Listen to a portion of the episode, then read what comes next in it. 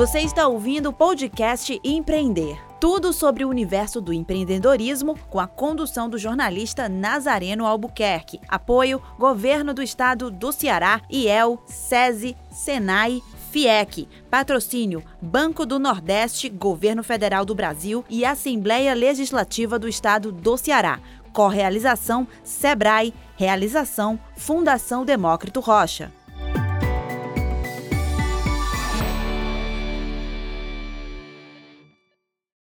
Olá, está começando mais um podcast Empreender. Este ano o evento está com nova configuração, 100% online. Nosso alcance agora é o mundo para ajudar micro e pequenos empresários na arte do empreender.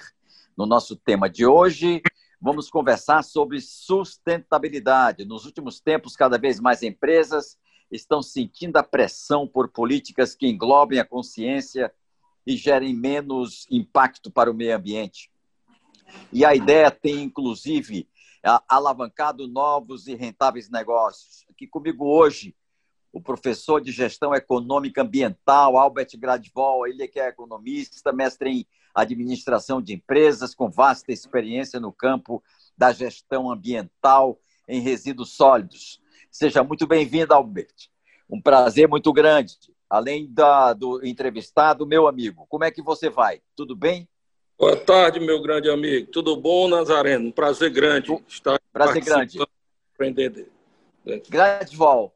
É, a, a, questão ambiental está em todas as mídias há mais de um mês por conta aí, né, desses problemas da Amazônia, problemas da, no Pantanal, e agora a consciência global está cada vez maior sobre a importância da, da questão ambiental né, de sobrevivência mesmo do planeta, da nossa sobrevivência, mas também como uma oportunidade, porque é, é, é, a, a, é, é em cima de um, de um ambiente limpo, de uma Amazônia limpa, de um Pantanal não é, correndo os rios, é, é que a gente pode é, desenvolver uma economia de turismo, uma economia de biodiversidade que os leigos, os cegos, não conseguem enxergar dessa forma. Né? Então, eu, eu, eu, eu queria abrir o nosso papo, Gradival, saber se você também está triste com essas chamas que estão cobrindo a Amazônia e o Pantanal e vários países. É indiscutível, né, Nazareno? Até porque é, desde, desde o século XVII, né, desde a época do iluminismo, que se falava que uma economia nasce da terra. Isso é fato e um exemplo típico e atual é que nós temos empresas, por exemplo, que reciclam madeiras hoje, aqui inclusive no estado do Ceará, que mistura plástico com pó de madeira, com casca de arroz, com casca de castanha de caju. A madeira é espetacular e, no entanto, ela não consegue um mercado, é, uma demanda, garantir um bom preço, vamos chamar assim, porque uhum. não tem quem possa concorrer com a clandestinidade, com a irregularidade, quando se sabe que as oportunidades sustentáveis são muito maiores do que aquelas que se costuma no Brasil se utilizar, ou seja, do errado, do contra a lei. Alberto, é, aí nessa pandemia, na Covid-19, abre-se para mim uma curiosidade. Como você que é responsável pela coleta de lixo da cidade, você que foi o inventor, você foi o criador, né? teve a ideia dos ecopontos, é, como se comportou o fortalezense é, qual foi a, quais, quais foram os sinais de consumo do fortalezense nessa pandemia, refletido em resíduos sólidos? Bem, é, primeiro eu gostaria só de dizer que eu apenas administro uma equipe que trabalha comigo. E, minha área é mais na parte do, do, do planejamento, de ideias, de estratégias. E o fato é que deu certo. Deu certo por uma questão muito simples. Hoje nós já temos mais de 30 mil pessoas praticando coleta seletiva em Fortaleza, quando antes não tinha ninguém. Então, é, isso comprova também que existe uma demanda, uma mudança de comportamento. Antes, quando se tinham dois ecopontos, se tinha 138 metros de adesão da população ao ecoponto. Hoje nós já estamos dentro de um nível que se pode dizer de uma maturidade, que são 400 metros, até 400 metros as pessoas levam seus materiais para o ecoponto, troco por bônus na conta de energia, coisa que inclusive na Europa não tem né? e que se faz uhum. muito. A Europa até tem alguns bônus, até em supermercado, mas dentro de ecopontos eu não conheço nenhum. Então, o que significa dizer que se todo mundo focar na questão da oportunidade dentro de, um, de, uma, de, um, de uma noção sustentável, certamente se ganha mais dinheiro do que com os impactos ambientais que alimentaram a cultura brasileira até hoje. Certo. É, vamos então à economia sustentável, Gradival. Quais são as oportunidades é, que o, o empreendedor ele pode é, pensar é, na, nesses tempos pós-pandemia? Bem, um no, no campo da sustentabilidade, no campo da sustentabilidade um mundo de oportunidades. Para começar, em termos, o mercado hoje não é local, o mercado é global. Então, se você pensar em grandes empresas, hoje elas já estão utilizando aquela sigla americana, né, o, ES, o ESG, né, quer dizer, a, a, a, o risco da governança, né, que Sim. hoje se limita mais a questões contábeis e financeiras. E tam, também se, se, se inseriu as questões ambientais, o, o environment e o social, né? Então, na verdade, você tem aí um, uma questão muito simples. No momento que uma empresa faz parceria com uma comunidade, ela tanto atende um princípio do, do, do, do, um conceito de sustentabilidade, como ela tem uma boa imagem e ganha mais. Ganha mais por quê? Porque você tem aí um custo menor, certo? Então, ela gera rentabilidade. Exemplo, um projeto que tem aqui dentro de Fortaleza chamado É Carroceiro.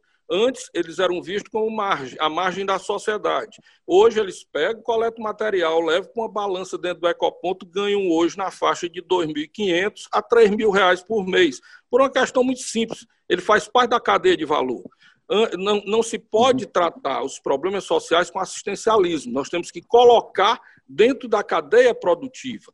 Então, isso eu estou falando do ponto de vista social mais simples. Do ponto de vista empresarial, você pode imaginar que se hoje nós tivéssemos a área de construção civil construindo é, casas, meio-fios, etc., com intuito de construção civil, se nós tivéssemos hoje é, um incentivo ao reflorestamento, nós poderíamos imaginar o estado do Ceará com um polo moveleiro de marco, produzindo, por exemplo, é, móveis a partir não da madeira que vem, às vezes, quem sabe, até de fontes mais clandestinas, mas de uma madeira do Ceará, como o pau de sabiá, né? Que, é, é, é que poderia ser simplesmente plantado, e existe esse projeto lá em Marco, e os móveis estariam produzindo produzido com a madeira reflorestada no próprio estado do Ceará. Hoje nós temos um grande volume, por exemplo, de pallets que chegam nas lojas, tipo loja de material de construção, e que esses Sim. pallets podem ser utilizados para a fabricação de peças tematizadas, como também de reciclagem da madeira, como também estrutura para a parte de estofamento. Então, o mundo é enorme. A área de papel, por exemplo, nós não temos uma indústria de higiênico no Ceará. Então, nós temos campo para trazer um polo industrial verde para o estado do Ceará. Totalmente limpo em termos de empresa, ou seja, com menor dano, e já existe, de fato, uma pesquisa realizada pela Fiesp, pela, pela, tanto pela Federação pela, como pela Confederação de São Paulo, mostrando as macro tendências. E dentro dessas macro tendências mundiais se encontra exatamente o que você bem falou. O turismo ecológico é uma delas, o foco na, na energia, de, no, no, numa matriz mesclada, porque só se pensa numa energia ou a fóssil ou, ou, a hídrica, que é o que nós sempre tivemos aqui no Brasil. Mas a matriz tem que ser mesclada, inclusive a de biomassa, porque resolve uhum. o problema do lixo, se gera energia do rejeito, independente da reciclagem. Então, nós temos que evoluir no sentido, principalmente no Brasil, no sentido de se segregar o que é ideologia política do que é economia. Nós não podemos, uhum. apesar das duas coisas serem próximas, elas são diferentes. Albert Gradivol conversando comigo aqui nesse podcast. Albert, me diga, e, e a indústria, de alguma forma, a indústria, a, a, grande empresa no Ceará, tem alguma já praticando, com práticas de, de, é, é de sustentabilidade que possa ser reconhecida e citada? É, eu acho que sim. É, é, claro que, que existem. Existem muitas indústrias que fazem práticas sustentáveis, tanto na área do varejo, uhum. tá certo? É, o uso é, né, de, de, de logística Como? reversa, né?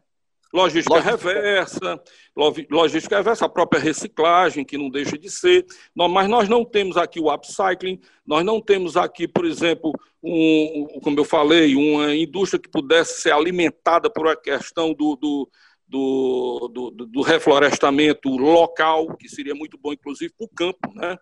É, nós não temos, por exemplo, o aproveitamento da água, que nós temos que imaginar que efluente líquido não é e nunca será um, um, um, vamos dizer, um inservível, muito pelo contrário, ele poderia muito bem ser visto como reserva técnica, como o resto do mundo consegue ver. Então, lixo é reserva técnica, é, água é reserva técnica, é, o próprio, a própria flora né, bacteriana, por exemplo, nós temos hoje problemas sérios de saúde é, e, e, nascem muitas vezes das questões do lixo. Né? Então, nós teríamos tecnologia, sim, para diminuir essa questão das bactérias a partir do lixo e, consequentemente, diminuir o, o risco da, de, de, baixar a imunidade das pessoas e vir aí um vírus, que é, esse ninguém controla, obviamente, mas quem tem baixa imunidade, consequentemente, são os mais arriscados.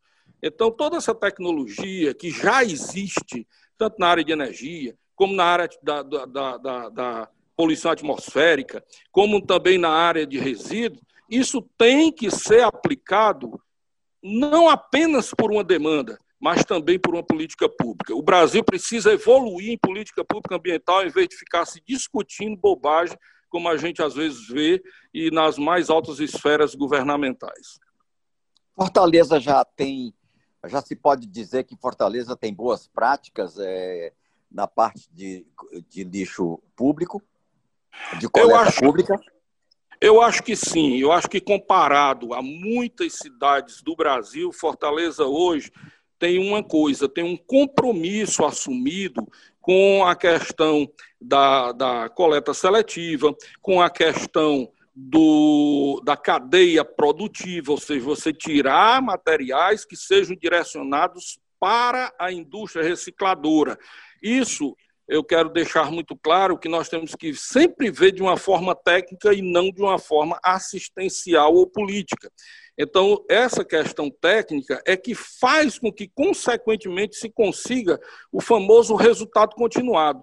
Porque, por exemplo, quantas vezes se testou em Fortaleza mesmo é, algum modelo e termina muitas vezes antes da gestão acabar?